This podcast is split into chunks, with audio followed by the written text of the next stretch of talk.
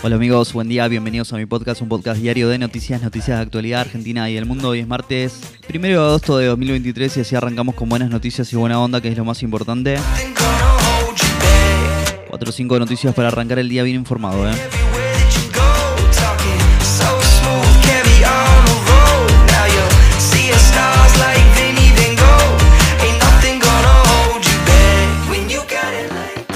Aumentan 5.8% los pasajes de colectivos y trenes en el área metropolitana de Buenos Aires. Tras el pago al Fondo Monetario Internacional, las reservas del Banco Central tocaron su nivel más bajo en 17 años. Un peritaje caligráfico determinó que se manipularon las pruebas de, en la causa de los cuadernos. Estas y otras noticias importantes de las últimas horas. Arranquemos.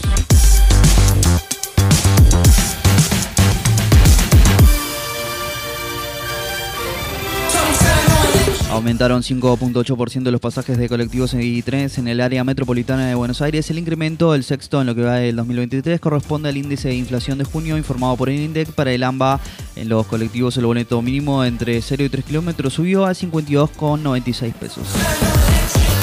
Tras el pago al Fondo Monetario Internacional, las reservas del Banco Central tocaron su nivel más bajo en 17 años. En el último día de julio, las reservas brutas o totales del Banco Central de la República Argentina, que ya compuestas en más de un 90% por préstamos de todo tipo, cayeron 1.614 millones de dólares y quedaron en 24.032 millones el piso desde mayo de 2016. Un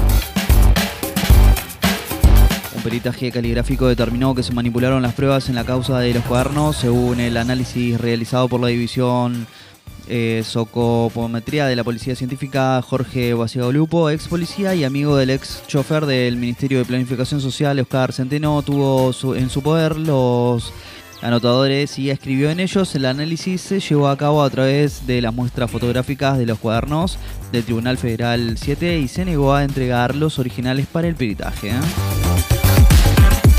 Justicia de Bariloche consiguió extradición a Facundo Jones Gualá en Chile. El líder de la resistencia ancestral mapuche todavía puede apelar en dos instancias, por lo que su traslado no será efectivo de forma inmediata. Argentina jugará ante Suecia mañana a las 4 de la mañana en el cierre de la zona de grupos del Mundial Femenino que se disputa en Nueva Zelanda. Para clasificarse el equipo albiceleste necesita dar un batacazo. ¿eh? Debe vencer a Suecia, esperar que Sudáfrica le gane a Italia y terminar con mejor diferencia de gol que el conjunto africano.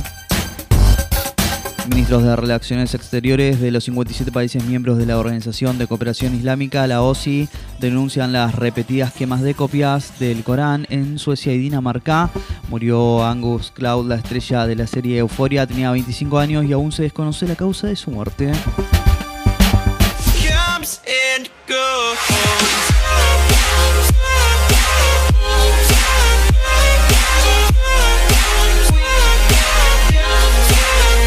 Amigos, si llegaste hasta acá te lo agradezco mucho. No olvides suscribirte, darle el follow y compartir. Te espero mañana con más y más noticias y buena onda, que es lo más importante. Chau, chau.